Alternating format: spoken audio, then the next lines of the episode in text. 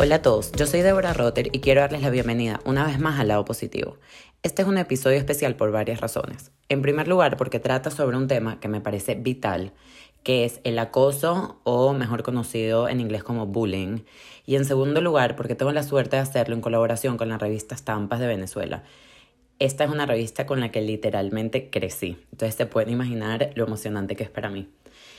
Y bueno, el tema de bullying es un tema muy complejo, abarca muchas cosas y en el episodio hablamos sobre qué es, cómo se diferencia de fastidiar, los diferentes tipos de bullying, porque no es solamente lo que vemos en las películas de meter a un niño en la poseta, hay muchos tipos de bullying y no solamente en edades de colegio, puede durar toda la vida los patrones que se ven en gente que acosa y en los que son acosados, y también es una reflexión para ver qué podemos hacer todos para mejorar esta situación, qué rol jugamos dentro de esta gran problemática. Tengo la suerte de conversar con Ángela Ruiz, especialista en asesoramiento y desarrollo humano y dificultades de aprendizaje, experta en educación, consejera familiar diplomada en psicología positiva aplicada, formación en intervenciones grupales, formación en mindfulness y con una certificación internacional como Life Coach. Además, es fundadora y directora de Project Happier World, un canal para impulsar y multiplicar bienestar en individuos, familias, escuelas y organizaciones, compartiendo experiencias y conocimientos que contribuyan a mostrar las infinitas posibilidades con las que cuenta el ser humano para procurarse una vida con satisfacción y bienestar. Este episodio está lleno de valor, de empatía y como les comenté va de la mano con la edición de este mes de revista Estampas, que es el regreso a clases. Estampas trae lo último en entretenimiento, moda, hogar, gastronomía, decoración, turismo y salud, pensando siempre en facilitar la dinámica de la mujer de hoy. Su contenido es espectacular, la gran trayectoria que tiene en Venezuela lo demuestra y pueden seguirlos en Facebook, Instagram, Twitter, YouTube y TikTok como revista Estampas o pueden entrar a estampas.com para ver todo su contenido. Hoy no solo los invito a disfrutar el episodio, los invito a abrirse a la reflexión y a entender que mejorar este tema tan importante es tarea de todos.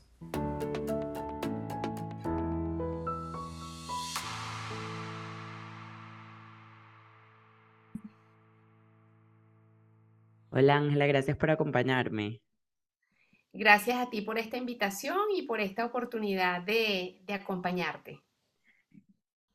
Mira, este, el tema del bullying, que es lo que vamos a hablar hoy, estoy haciendo mi mayor esfuerzo por ver cómo lo podemos, digamos, resumir o sintetizar, pero siento que ahí incluye muchos, o sea, como que quiero tratar de hacer como una vista completa de todo lo que realmente esto significa, ¿no?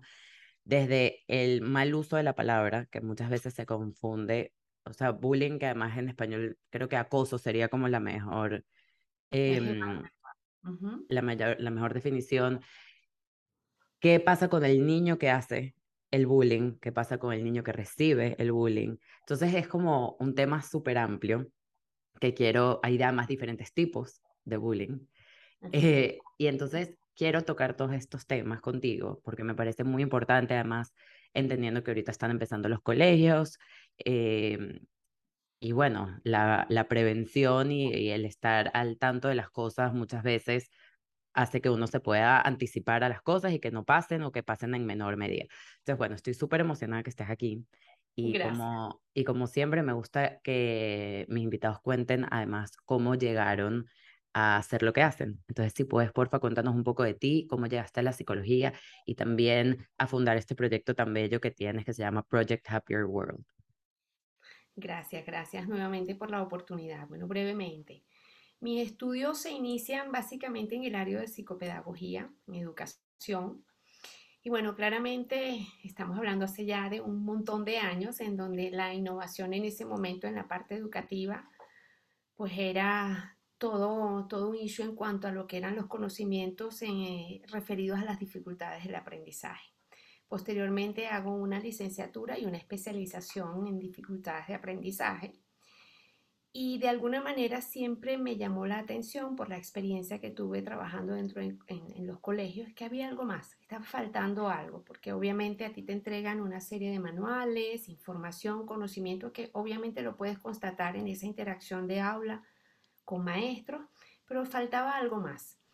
Y digamos que esa necesidad de conocimiento y de profundizar un poco más y de prepararte para ofrecer mucha más ayuda me lleva a hacer estudios área de psicología, a nivel de máster, em, concretamente en el área de asesoramiento y desarrollo humano, en donde a partir de allí continúo con, formaciones en el área de psicología positiva, posteriormente hago una certificación internacional de coach, em, continúo la formación en el área, eh, en cursos de formación en el área de psicoterapia integrativa, que ya luego te, te hablaré de ello porque al final es recoger toda la información posible. Adicional a esto tengo la formación en el área de gestal, intervención familiar grupal, porque reunir todos estos elementos que te dan herramientas para abordar situaciones que aparentemente se dan solamente en el área escolar y entender que la raíz está en casa,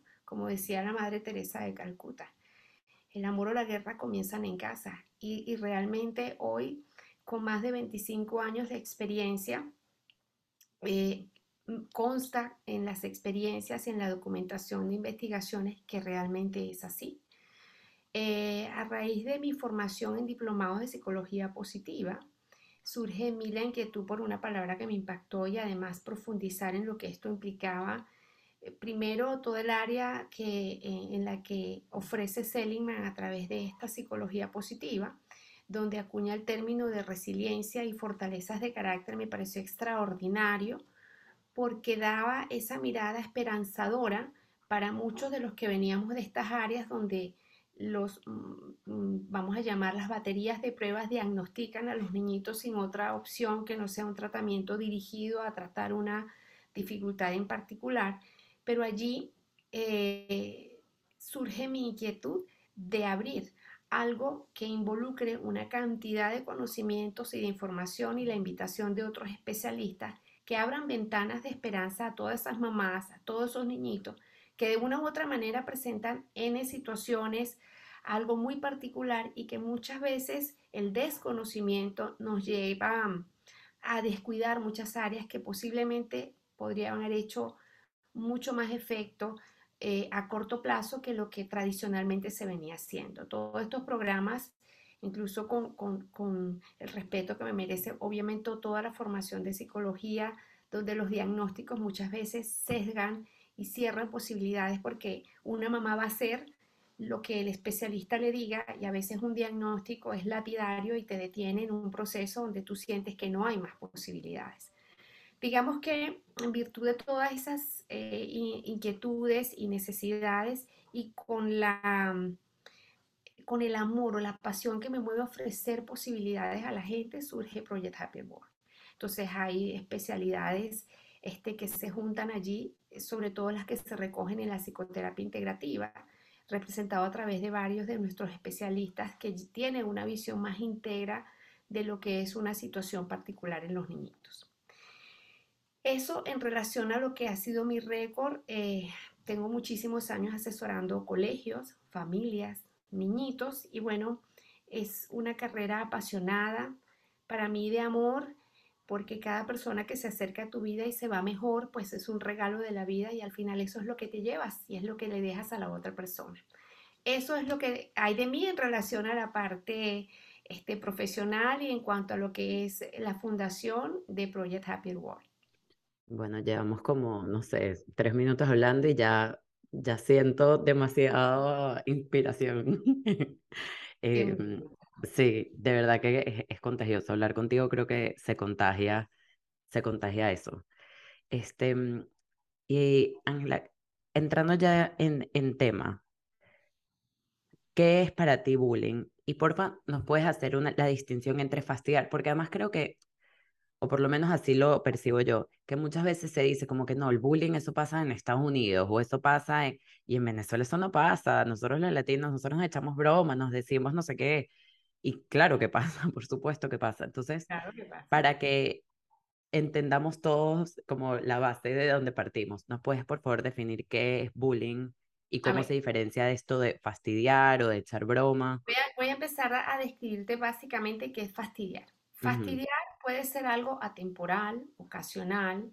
El estímulo cambia acerca de lo que llame la atención para fastidiar. La persona no necesariamente siempre tiene que ser la misma, ¿ok? El motivo por el cual fastidio o echa broma puede ser diferente. Bien, siempre y cuando no sea reiterado, sistemático, hacia la misma persona, hacia la misma persona, de la misma manera, utilizando cualquiera de las categorías que identifican el estilo de, acoso, em, es un fastidio o es una broma, una broma que puede ser temporal, una broma, una broma que puede ser circunstancial. Pero cuando ya esta se hace sistemática y reiterada, ya cruzamos al umbral de la, del acoso me, llama la atención que me dices bullying, sí, pero realmente el, el término bullying viene de un término holandés, porque quien hace la incursión en este tema realmente es un psicólogo eh, que en esa época, por los años de los 70, se preocupó debido a que este, ya empezaban a haber síntomas de esto. No le pararon mucho, solo hasta cuando comenzaron a haber eh, suicidio en adolescentes como consecuencia del bullying, que fue más o menos por los años este, 90, que empezaron como que a profundizar en esto, ¿no? Em, la diferencia está allí, en que lo sistemático, lo reiterado, diferencia una broma que fue circunstancial o ocasional a, a lo que realmente es el acoso, que es una intimidación sistemática, ah, de manera física, psicológica, sexual, que hace daño a una víctima o a un grupo de víctimas y que obviamente tiene consecuencias a nivel emocional, a nivel intelectual, a nivel de relaciones e interrelaciones personales, ¿ok?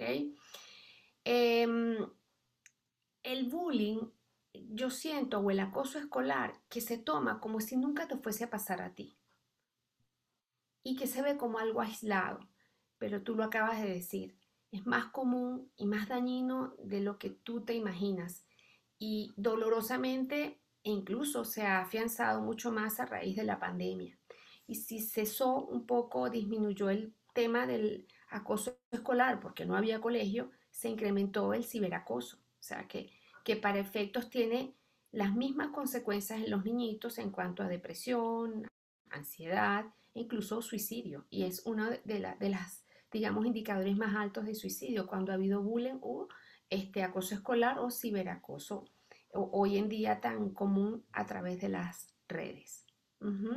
Algo que me llamó mucho la atención preparándome para el episodio es que, claro, cuando uno habla de, de acoso, no sé, yo creo que uno se imagina la típica escena de televisión donde viene el niño grandísimo, ¿sabes? Y le pega o le quita la, ¿sabes? Como que lo agarra por una pata y le quita la plata o la comida.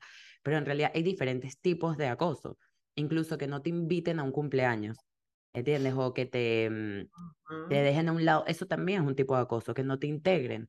Yo justo acabo de ver eh, bueno, leí un libro y, la película salió, en inglés se llama Where the Crawdads Sing. Y el libro de alguna manera trata eso, que es una niñita que no tiene familia, no tiene nada, y ella trata de ir al colegio porque ahí le dan comida, ¿no? Y la tratan tan mal, incluso adultos, ¿no? O sea, no le integran, no le ayudan a, que ella decide aislarse por completo. Y entonces eso, bueno, obviamente trae, pero yo me quedé pensando, hasta qué, o sea, y estoy tratando de organizar mis ideas, ¿no? Como ya vamos a entrar en, en materia como tal de los patrones que se pueden identificar en alguien que hace bullying o el que recibe bullying y qué podemos hacer, pero hasta qué punto uno como padre tiene que actuar, uno como docente tiene que actuar, uno como amigo, o sea, como estudiante tiene que actuar, porque también me hace pensar que además hice un episodio de esto sobre el bystander effect, ¿no? El efecto espectador, como que tú ves que están tratando al otro mal, tú vas a participar. Tienes como que siento que es tipo, tiene muchas capas. Em, entonces, bueno, no sé si se la pregunta, pero...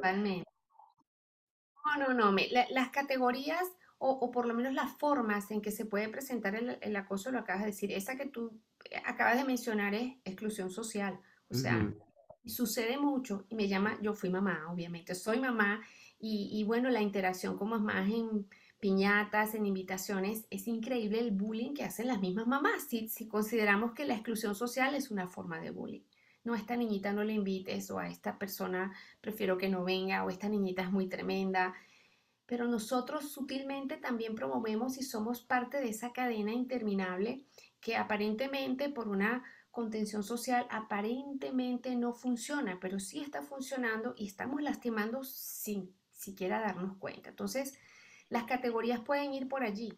Por una exclusión social, no me invitan a una fiesta, no lo llaman, si hacen una reunión tratan de que esa persona no se entere, al final se va a enterar, sucede mucho con los adolescentes. La agresión verbal, los sobrenombres, la burla, la vestimenta. Eh, y, aquí voy a hacer un inciso en cuanto a lo que supone para los inmigrantes el tema del acoso. Es mucho más, mucho más reiterado en las personas que se mueven, en los inmigrantes. La agresión física que es directa, el que te empujo, el que te hago chocarte contra otra persona, el que te rozo, etcétera, el que paso y te doy un golpe. La agresión física indirecta, esa que te escondo la cartuchera, te quito la comida, te pido el dinero, te quito los apuntes, te robo algo, te escondo algo. Y, y, ese sadismo marcado en cuanto si yo te estoy viendo sufrir, pues eh, yo estoy feliz porque te estoy lastimando. Las amenazas, este, ya tú vas a ver que si te paras aquí te voy a hacer esto, ya tú vas a ver que si te mueves para allá te voy a hacer esto, ya tú vas a ver que si te acercas a tal persona o haces tal cosa también te voy a molestar. Y el acoso sexual que aunque no es tan abierto en, en edades escolares y de adolescentes, sí existe, sí existe. Y allí incluimos ya esta parte de redes donde se hizo muy notorio el tema de las fotos, el tema de los videos, etcétera, etcétera, como una manera de chantajear o amedrentar a alguien. Entonces, todas estas son las diferentes formas en las que se puede presentar un acoso y no necesariamente implica solo una agresión física, por ejemplo. ¿Y hasta qué, hasta qué punto, o sea, crees que es responsabilidad, por, ejemplo, de los colegios eh, o de los padres o sea, como que meterse, ¿no? Y tratar de hacer el cambio. ¿Tú crees que es responsabilidad de los colegios, por ejemplo? Sí, mira, hay un autor que a mí me encanta y es estupendo y es francés. Te invito a que veas sus videos. Te voy a compartir algunas cosas de él porque la literatura él toda, ninguna tiene pérdida. Y él insiste en diferentes de sus presentaciones, de acuerdo al tema que esté manejando, que el tema de todo este tipo de situaciones es un tema social. Somos la escuela, somos los padres, somos la familia. ¿Ok? Y, y si bien es cierto, tú dices, bueno, el origen es que el niñito tiene estas características, el bullying normalmente o el acoso tiene como característica que debe haber una persona que maneje poder, debe haber una intención, debe, debe haber algo sistemático que lo identifique como tal. Pero ¿qué hace que un niñito sea vulnerable para ser acusado y que hace que el otro sea literalmente el protagonismo, el protagonista, perdón, del acoso. Y todo viene a eso que él llama las interacciones preverbales. Es desde que tú tienes a tu bebé contigo. Y es que la serotonina, que es la que se ocupa de tus estados de ánimo, del humor específicamente, tiene implicaciones en las interacciones que tú tengas con esa mami y con ese papá que de alguna manera son el primer contacto con la vida y con el externo, cómo recibo cariño, de qué manera me permites expresarme, de qué manera me estás dando contención. Esa vinculación afectiva, aunque no la veamos, eh, funciona para que haya un desarrollo de lóbulos prefrontales saludables, para que haya activaciones en cuanto a lo que es la serotonina que le va a ofrecer habilidades diferentes a quien no las tiene. Aquí hay un rango importante que me encantaría mostrarte y es que por los años 90 hubo dos médicos que hicieron una investigación eh, que llamaron experiencias adversas en la infancia, Vincent Felitti y Robert Anda, e identificaron la correlación que hay de experiencias adversas en la salud de, los adultos, ¿ok? Em, diabetes, cáncer, eh, depresión, suicidio, drogadicción, alcohol, etcétera, etcétera. Todas asociadas claramente con experiencias adversas. Experiencias adversas como cuáles. Bueno, que tú vivas con un, familiar drogadicto en casa, alcohólico, que haya violencia física, que haya violencia este, verbal, acoso físico, acoso sexual. Todos, todos dan como indicadores eh, un impacto importante en la salud cuando estas personas eran adultas.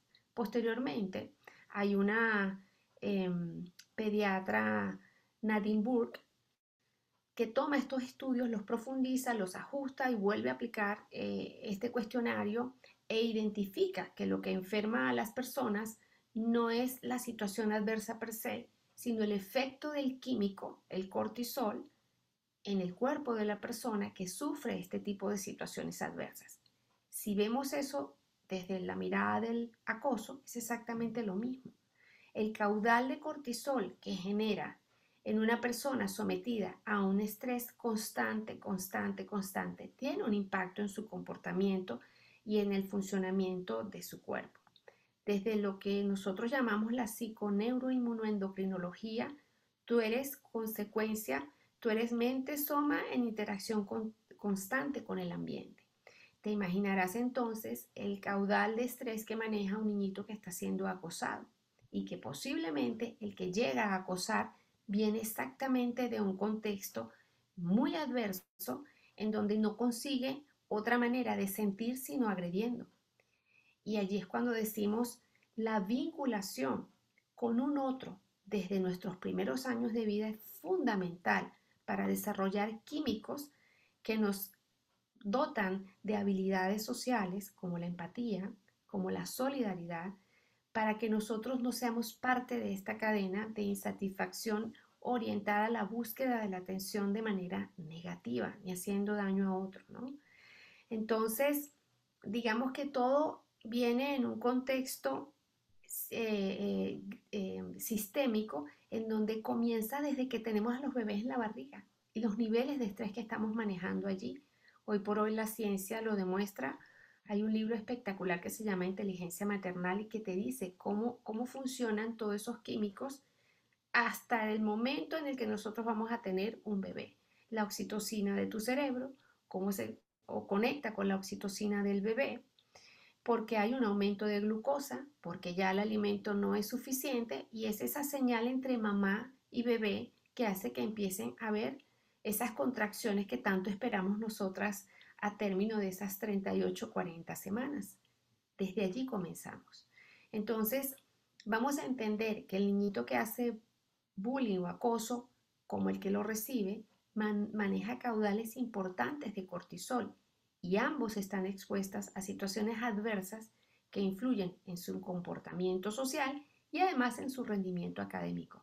Obviamente hay un sufrimiento y ese cortisol tiene que ver con la inhabilitación o, disminuye las funciones de un hipocampo que hace que tú em, te concentres y tengas un rendimiento académico lo suficientemente bueno. Entonces, como verás, es un sinfín de detalles que se van conectando a lo largo de la vida y que no es casual que el niñito llegó y vino con ganas de molestar a alguien. O sea, hay una base de lado y lado que me dicen cuándo uno va a ser vulnerable y cuándo el otro va a ser el que acosa. Sí, eh, justamente leí que no es casualidad al niño que es, que es bully ni el que le hacen bullying, porque los dos tienen necesidades que no están siendo satisfechas, ¿no? Y mm, vi un video de, de alguien que dice que a él le hicieron mucho bullying de, de pequeño y que el consejo que él le pudiera dar a una persona que está recibiendo bullying es, eh, dice que él por años estuvo, dice que él era bajito, que tenía acné, que tenía un lunar gigante en su cara, que además era disléxico, entonces una vez le preguntaron, tipo que, ¿sabes? Que tenía que deletrear una, una palabra y la dijo mal. Y entonces fue donde la psicóloga del colegio, que la psicóloga vio lo que estaba pasando, ¿no? Y, y le dijo que escribe una lista de todas las cosas que que no te gustan de ti, que te, que te gustaría cambiar, ¿no? Tipo, porque él sentía mucha lástima de sí mismo y pobrecito yo, todo el mundo me friega, todo el mundo me, ¿sabes? Así. Estaba deprimido y tal. Entonces, eh, empezó a escribir, tipo, odio mi lunar. Y ella que, ok, puedes ir al doctor, se te, te lo puedes quitar. Bueno, tengo unos lentes grandísimos. Bueno, o te pones otros lentes o te pones lentes de contacto cuando seas mayor, ¿no? Em, eh, soy disléxico. Bueno, es verdad que eres disléxico, pero hay muchas personas muy exitosas que son disléxicas y, le mostró como una lista de personas. Y además le dijo, mira, sabes que si no eres bueno leyendo y escribiendo, tal vez eres bueno hablando. Entonces se metió en el equipo de debate. ¿Sabes? Entonces es un poco como, obviamente siento que muchas veces hace falta el respaldo de alguien que te guíe, ¿no? Sea un psicólogo, sea un, o sea, tus padres, sea un representante, un hermano, un primo, alguien que te guíe y que te haga, pero va muy ligado a lo que hablabas antes de la resilien resiliencia, que es eso, es como cómo te hablas y cómo, mm, ¿sabes? Como que lo que, lo que crees que, que, eres tú. Y una vez que tú ya te pasas el switch y dices como que yo no voy a dejar que ese comentario a mí me afecte, pues, pero es muy difícil llegar a eso. O sea, la, como que el, el antídoto, por decirlo de alguna manera, es muy difícil también de llegar. Entonces, y por otro lado, la verdad es que me da un poco de, de, o sea, como de compasión los niños que hacen bullying, porque es eso, ¿entiendes? Son, muchas veces son los niños que más necesitan amor y por supuesto que con su actitud es el que, los que menos reciben. Si me permite, os quiero contar algo rapidísimo. Yo en uno de los primeros episodios que grabé conté eh, que yo apenas me gradué de la universidad hice voluntariado en Kenia. Y ahí una, había una niña, o sea, hice en un colegio, ¿no? Y había una niñita en particular que era un fastidio le pegaba a todo el mundo, no quería hacer las actividades, era la que se, le pegaba a todos los voluntarios, no sé qué, y yo decía, wow, en verdad, qué niña tan fastidiosa, o sea, de, de verdad era un fastidio, contestona, desordenada, así. Y claro, un día, yo era una chamita también, ¿no? O sea, tendría 21 años, no sé, pero un día me dicen, no, es que es huérfana, vive con la tía, y la tía le caga golpes, era una niña de 5 años. Y para mí fue así como un freno de mano. Wow, esta niña no sabe qué más hacer para llamar la atención de los demás. ¿Entiendes? No sabe qué más hacer para... Entonces, nada más en ese tiempo, la, las profesores, los demás voluntarios empezamos a hacer como un cambio y la niña empezó a suavizarse, empezó... Y a veces es tan fácil. O sea, creo que eso es más fácil incluso que el niño que está siendo bulleado porque es tan importante dar amor y es tan importante escuchar a los otros y se nos olvida, y ojo, yo obviamente soy eh, culpable también de eso, ¿no? Pero quiero saber, ¿tú cuál crees que es la mejor manera de combatir este problema? Tú acabas de decir dos cosas que son extraordinarias, porque efectivamente el niñito más difícil es el que necesita más amor. Esa es la realidad. Y, la rebelión en un niño o un adolescente es una necesidad desesperada de llamar la atención, aunque sea de la manera equivocada. Dolorosamente son los que pasan más trabajo y claramente reciben más rechazo porque hay mucha ignorancia en el porqué de este tipo de comportamientos, incluso en la misma educación, donde quienes nos movemos en el área de educación o tú asesoras a alguna familia, tú ves constantemente las notas ah, mira, lo sacaron, mira, le mandaron un reporte, o sea, lo hacen más obvio, en lugar de darle un giro a ese trato y darle un protagonismo positivo. Cuando una persona tiene la posibilidad de ir a un psicólogo es súper, pero quien no tiene la oportunidad de ir a un psicólogo o porque no carece de los, porque carece de los recursos, dígase formales, económicos, los que sea, pues obviamente es mucho más difícil llegarle, ¿no? Pero tú decías allí algo importante y tiene que ver con las caricias, con el amor. Claude Steiner, que es un psicólogo que junto con Eric Verne eh, fundó el Instituto de Análisis Transaccional, tiene algo que me encanta, que es la economía de las caricias. Y tú dices, sí, y la caricia no, no basada en el contacto físico, sino en una sonrisa, en una mirada de aprobación, en una palmada en la espalda, eso que incluso te tome en cuenta para darte un feedback o una crítica constructiva, el que te tomen en cuenta es fundamental y todo ser humano necesita ese tipo de caricias para sobrevivir. Quien no las tiene busca inadecuadamente el protagonismo. Esa es una de las necesidades del que hace acoso. Es la necesidad de protagonizar, la necesidad de sentir, aunque sea de mala manera, algo, porque no le enseñaron a sentir. Entonces, en ese trato, en esas caricias, podemos conectar y hacer un cambio en los niñitos. Cyril y tiene un libro que se llama Tutores de Resiliencia y donde te dice, perfecto, y el niñito que no va al psicólogo y la gente que desconoce este tipo de ayuda o se resiste a este tipo de ayuda, ¿a quién acoge? A una persona que pueda ver en él lo que los otros no están viendo. Eso tan llamado como el efecto Pigmalión. Trátame como tú quisieras que yo fuera y me terminaré convirtiendo en ello.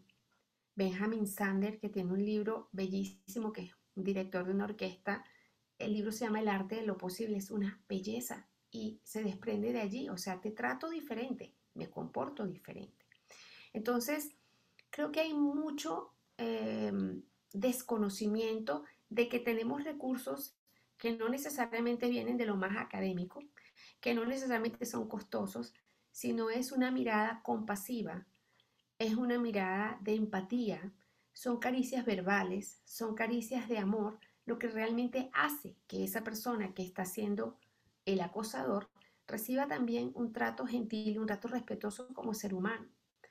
¿Qué estamos dejando de hacer los papás?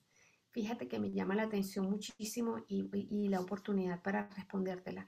Tú escuchas a los papás con comentarios haciendo comentarios que son discriminatorios, que, son segmentados, que tienen muchos prejuicios y luego queremos que los niñitos no lo tengan. Al final ellos replican lo que tú estás viendo en la casa. En alguna oportunidad le decía a una mamá, bueno, es que siempre le piden que él preste algo y, sabes, hay que compartir. Yo le decía, hay una diferencia entre compartir las cosas que te importan y que te duelen y ser solidario y ser altruista. Son dos cosas diferentes. Uno protege su autonomía, su sentido de pertenencia, su seguridad, abona a una autoestima sana y lo hace ser autónomo y tomar decisiones sobre lo que te quiero dar o lo que no te quiero dar. Y lo otro es trabajar ese desprender, ayudar, acompañar, dar.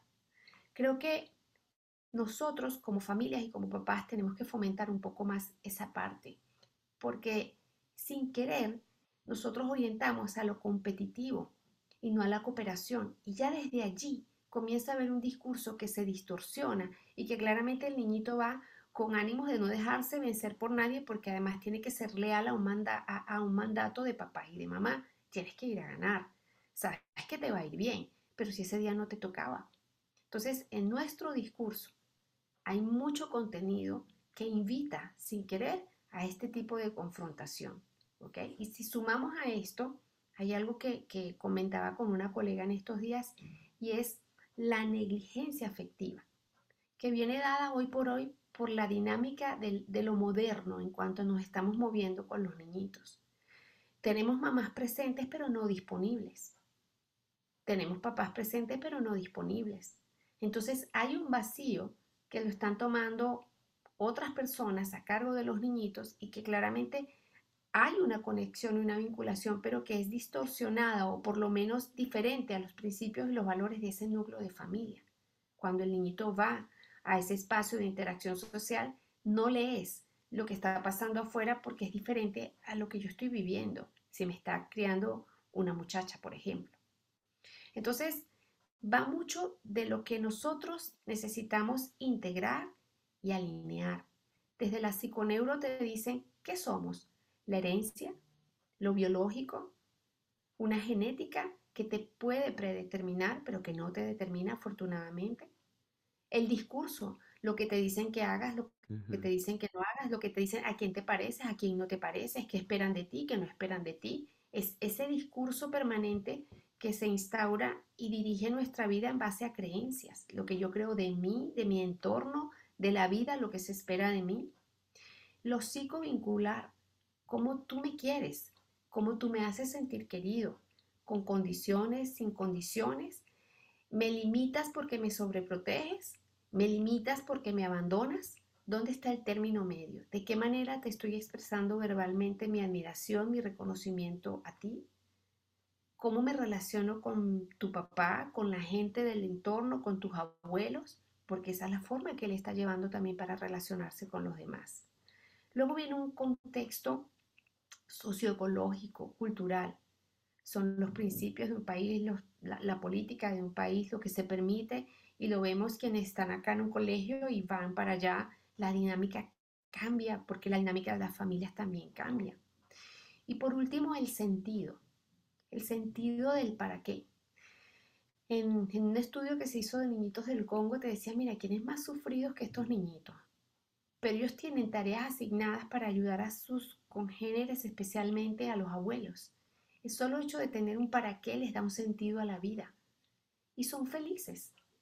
Yo tuve la experiencia de vivir muy de cerca eh, en un voluntariado en Mozambique con niñitos que se quedaban huérfanos por, por SIDA, porque sus papás morían de SIDA.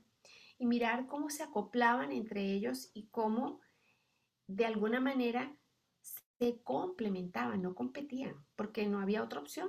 La opción era complementarnos, acompañarnos, ayudarnos. Y funcionan. Y terminan siendo familias extendidas de niñitos que quedaron completamente solos o a cargo de hermanos menores. Entonces, es un complejo social que se desprende de las creencias y de los patrones aprendidos de un papá y una mamá. Ese es el origen de todo esto. Me, o sea, por supuesto que, que me encanta, o sea, todo lo, todo lo que acabas de explicar y me parece que, bueno, no es que me parece, es, es, es así, pero me, me queda una duda, ¿verdad?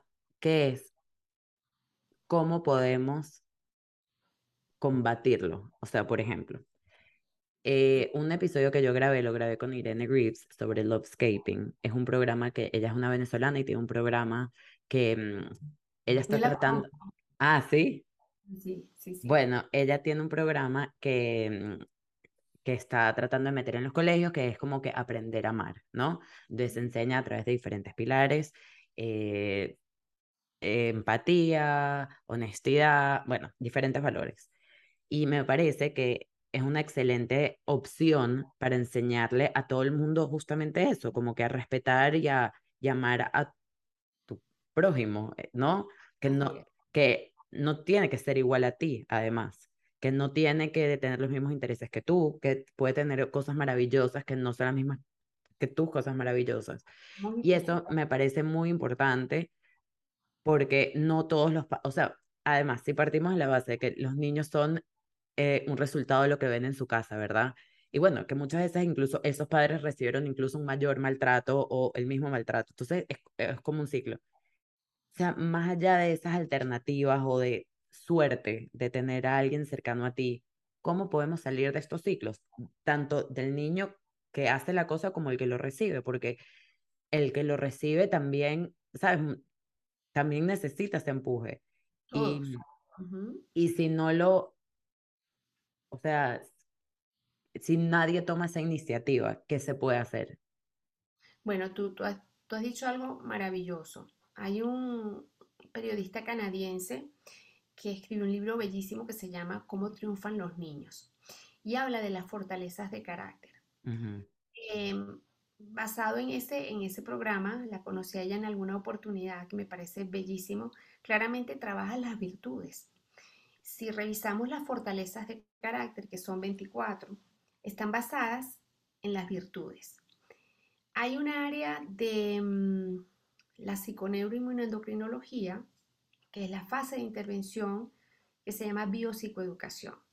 Ah, este año pude participar en un congreso en donde la propuesta fue justamente llevar este programa de intervención en la fase de biopsicoeducación a las escuelas, entendiendo que no todos los docentes tienen acceso a información, uno, no todos tienen los recursos para recibir ayuda y ellos son las personas con las que más coexisten nuestros niñitos.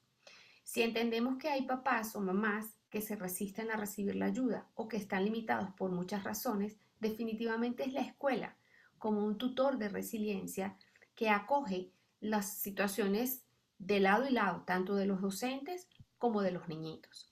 Entonces, eh, involucrarnos a través de programas que vayan directo a instituciones que le brinden herramientas y acompañamiento a un docente, porque si él está feliz y se siente acompañado, tranquilo, escuchado, claramente eso es lo que va a entregar a los niñitos, creo que es fundamental. Por eso hablamos de que es un engranado socioeducativo, porque indistintamente de cómo se muevan los sistemas de familia y los sistemas educativos, debe haber algo que recoja para ambas partes y haya, así como decía Oscar Wilde, no hay nada más egoísta que hacer que los demás estén bien para yo estar mejor. Pues se trata de eso. Entonces, desde esa fase, la propuesta fue llevar desde la psiconeuroinmunendocrinología una intervención a instituciones educativas desde la biopsicoeducación que tiene implicaciones de los efectos que hay del maltrato, no solamente a nivel emocional, sino a nivel físico, ¿ok? En el contexto, cómo eso permea y hace que el sistema funcione diferente a través de actividades que sean cooperativas. Hay un profesor maravilloso en España, no recuerdo el nombre ahorita, y él decía, el aprendizaje al servicio de la comunidad. Y han descubierto que el efecto es satisfactorio por cuanto hay un para qué estoy haciendo esto en mi cole. ¿Para qué un docente hace este tipo de cosas? Y cuando se consigue ese ikigai que habla mucha gente por allí, el sentido de él, entonces todo funciona para que se creen contextos de más armonía, de más respeto, más cooperativos en todo caso, y que permean no solamente a los niñitos, sino a los docentes que también como seres humanos pues tienen situaciones que nos acompañan a la mayoría de las personas a lo largo de nuestra vida, pero que tienen opciones para que a través de estos programas de intervención sean manejados en las instituciones correlacionadas con áreas académicas. ¿ok? Por ejemplo, en biología, el conocer cómo funcionan tus químicos en el cuerpo hace que los niñitos con media hora de meditación o atención plena en una piedrita o respiraciones, ellos acompasen lo que traen de casa y lo que van a enfrentar en el cole y beneficiar a todos en general. Creo que la clave es la intervención en instituciones educativas y agruparnos para que familias y cuerpo docente y niñitos salgan beneficiados por partes iguales. Ay, ojalá, ojalá hagan estos programas en todos los colegios. Sí. Sí, sí, sí. mantiene el de él funcionando. Seliman los tiene súper activos en Australia. Hay movimientos, lo que pasa es que no hacen mucho ruido, pero afortunadamente hay movimientos. La propuesta que yo llevé es justamente para hacerlo en las instituciones de acá. Es decir, mételos aquí porque es que nadie lo va a hacer por nosotros y nosotros somos dolientes porque está la generación que está creciendo. Está la gente que va a llevar un país un día. Claro. Además que siento que hay tantos problemas que se pueden evitar. Tantas cosas que se pueden evitar nada más practicando y enseñando esto. Porque además son temas que a lo mejor mucha gente que lo escucha les parecen obvios, les parecen, sabes, naturales y, en realidad no lo es. No para todo el mundo. Entonces, ay, ojalá. Tú lo has dicho, que parece que por, por ser tan obvios no se necesitan. Y créeme que sí. Tú a veces le preguntas a un papá, ¿cuántas veces tú abrazas a tu hijo? Bueno, depende. No, pero conscientemente, ¿cuántas veces lo abrazas? Porque cada seis segundos que tú abrazas regalas oxitocina. Y si había algo de estrés por allí, pues baja la oxitocina. ¿Cuántas veces permites que tu hijo se frustre y él tenga esa parte creativa e incentiva esa parte creativa de resolver una situación que se le está presentando antes de que vayas tú corriendo a esto? Esa es la diferencia de cómo responde un niñito ante el acoso. ¿Quién es más vulnerable? El niño sobreprotegido. ¿Quién es más vulnerable? El niño maltratado. Entonces va de la mano con lo que aprendimos, con lo que desconocemos y con lo que estamos a tiempo. Y aquí es la parte positiva, por mí, que me encanta el nombre de lo que tú haces, porque gracias a la epigenética, a la neuroplasticidad, cualquier alteración que haya en alguna de estas cinco dimensiones es factible de ser modificada con acciones que sean lo suficientemente determinadas para intervenir y generar estímulos externos que tengan un impacto en el niñito, internamente a nivel biológico, a nivel de comportamiento. O sea, esa es una mirada súper esperanzadora y es lo que hace a un niñito resistente o hace a un niñito resiliente. Eso que podamos hacer desde la neuroplasticidad y desde la epigenética.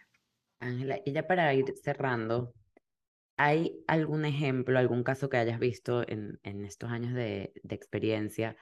Puede ser de un niño que recibía el bullying o un niño, el, o sea, que era el acosador, entre comillas, que viste un antes y un después. O sea, que, que nos puedas compartir.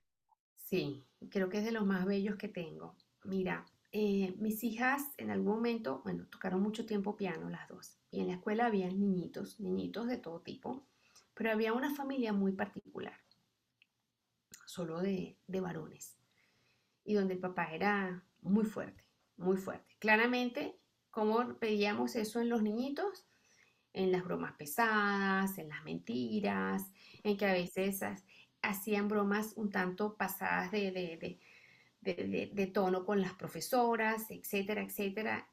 Y, y, obviamente el procedimiento, porque había que cumplir unas reglas, había que cumplir unas normas, en ese momento a los niñitos los sacan de la escuela. Y tú dices, wow, quizás no es lo que para mí debería haber sido, pero en ese momento quien era dirigía esa institución lo hizo. Más allá de eso, los papás buscaron ayuda y hicimos un trabajo por muchísimo tiempo con estos papás. Y finalmente, afortunadamente, el niñito comenzó a dar cambios que fueron favorables. Hoy en día ese niñito que en algún momento vi muy pequeño, es un grande que cumple este mes, este años, eh, ahora es el que pide la cita. Está haciendo dos carreras en la universidad, está montando su propio negocio, es es solidario con otros, aprendió a entender y le dije en algún momento una frase, sabes que a veces nuestros papás desconocen otra forma de mostrar o de accionar y terminan siendo ustedes los maestros para esos papás. Considérate un maestro para tu papá. Eso lo marcó. Y mirar cómo ha transitado el tiempo y verlo hoy un profesional con casi dos carreras universitarias bien, súper responsable, súper claro con que sabe que quiere a los 23 años, habla de hacer inversiones, habla y no tuvo el mejor ejemplo, es una muestra clara de que sí se puede. Sí se puede con solo tocar y con mirar la posibilidad en una caricia y en una sonrisa. En eso que le dice al ser humano, mientras haya vida, hay posibilidades. Ay, mil gracias de verdad por, por dedicarme este tiempo y por tocar este tema que es tan complejo y tan importante de, tocar. Mil, mil gracias. Gracias a ti. Este, me encantaría recomendarles básicamente literatura que vaya orientada em, a, la, a, la, comunicación asertiva. Hay una autora extraordinaria que habla de autoestima y asertividad que lo necesitamos poner en práctica. La comunicación no violenta. Em, las actividades colaborativas. Son tres cosas claves que nos pueden ayudar desde casa a preparar a los niñitos para diferentes escenarios. Bueno, muchísimas gracias por la invitación. Me encantó, me encantó tener una ventana para llegar a más y entender que esto empieza desde que tenemos a nuestros chiquitos cerca y podemos aprender a hablarles para que nos escuchen y escucharlos, aprender a escucharlos para que nos hablen. Esa es la clave. Muchísimas gracias. Gracias a ti, que estés muy bien. Gracias por la invitación. Igual.